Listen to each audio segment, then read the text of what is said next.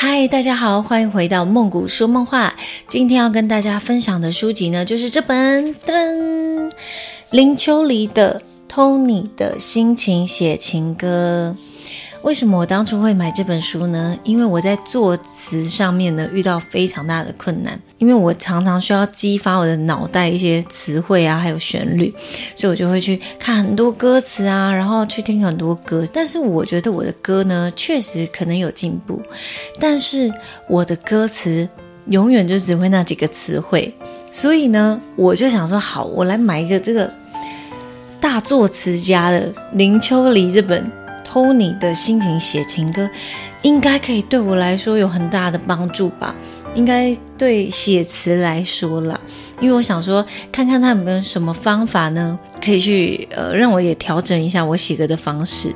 后来我发现呢，根本我没办法处理，我就发现呢，我根本就没有办法解决这件事情，因为呢，这个就是他厉害的地方，他知道了一个故事，他就可以。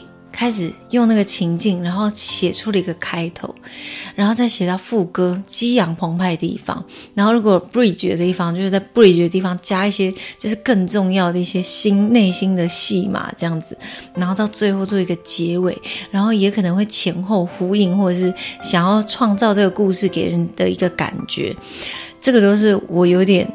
嗯，需要突破的一个挑战了，因为它里面呢，其实我觉得蛮特别，是它会把它的一些歌词把它打上去，然后会讲它其中里面的一些故事。那很著名的一首。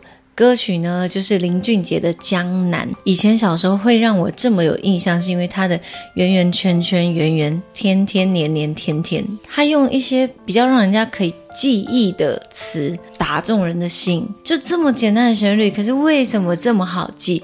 我觉得一部分也是因为歌词的原因。不知道各位有没有，就是在听歌的时候呢，会去注意到歌词作词人是谁？林秋离呢，他配合的歌手。很常常就是林俊杰，因为我小时候很喜欢林俊杰，我就常常看到这个名字。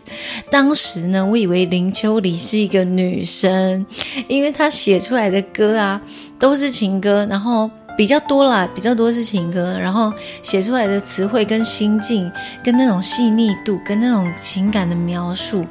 我都觉得就是一个女生啊，然后她的名字也让我觉得很女生啊。殊不知长大之后去查了一下这个作词人，才发现哦，很没礼貌这样子。我要分享的不是说它里面写了什么，因为它其实就是很简单的在叙述他这首歌词，他当时的情情境是什么，他怎么样写出来的。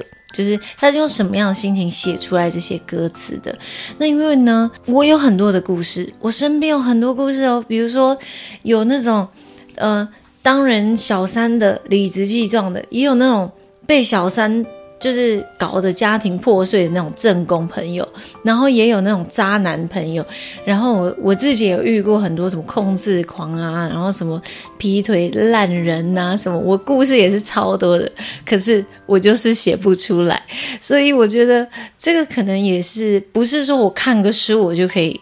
有什么很大的突破？也许是我要去分析一下他所有的就是段落，还有他的呃怎么开始的一个情境，怎么去推，怎么去描述，这个都是一个很重要的关卡。所以我当时买这本书呢，也是一下子就把它看完了，因为它的歌词会带一个故事，那这就是算是对于我来说就是一个小片段。所以我看完这首歌。跟这首歌的意境之后，我就可以休息了。所以每天就看一点，看一点，然后很快就把这本书看完了。所以呢，也非常强烈的推荐，如果喜欢听歌、写歌的人，你们也可以买这本书来看。这本书呢，叫做。偷你的心情写歌，希望大家会喜欢。那我们今天就稍微的简短的介绍到这里了。那如果各位有什么更好的书籍可以帮助我呢，词汇量变多的话，你们也可以在底下留言让我知道。那我们就下次见喽，晚安，拜拜。